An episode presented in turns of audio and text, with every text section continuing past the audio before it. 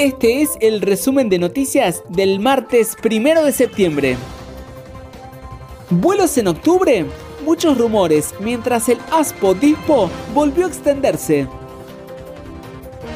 El Gobierno Nacional publicó en el Boletín Oficial el decreto 714-2020, el cual extiende hasta el 20 de septiembre el distanciamiento social preventivo y obligatorio y el aislamiento social preventivo y obligatorio. La medida también prorroga hasta esa fecha la prohibición de ingreso a la Argentina a personas extranjeras no residentes en el país, poniéndole un freno a cualquier tipo de esperanza de que se inicie la recuperación de los vuelos internacionales. Aerolíneas Argentinas planea extender las suspensiones hasta octubre inclusive.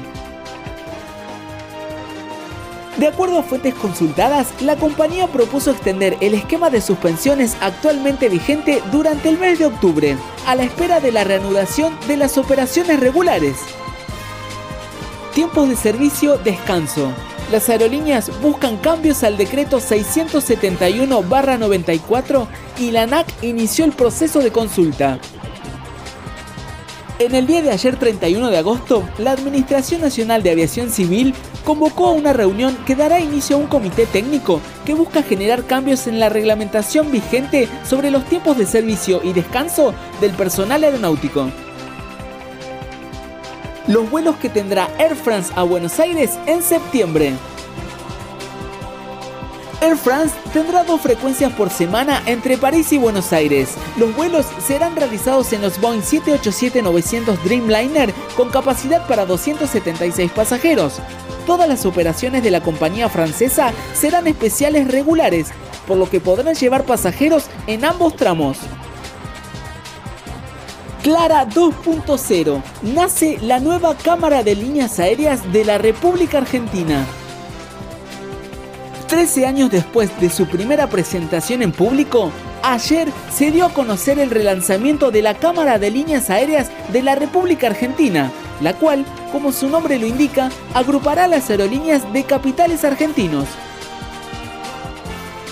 El gobierno de Colombia financiará a Bianca con hasta 370 millones de dólares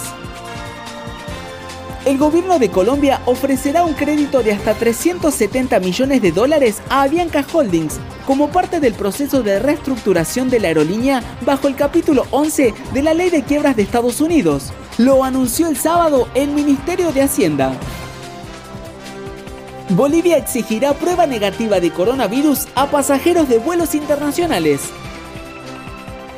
El ministro de Obras Públicas explicó que la prueba negativa de COVID-19 que tendrán que presentar los pasajeros de vuelos internacionales deberá provenir de un laboratorio certificado por el gobierno de origen y sellado por el consulado boliviano.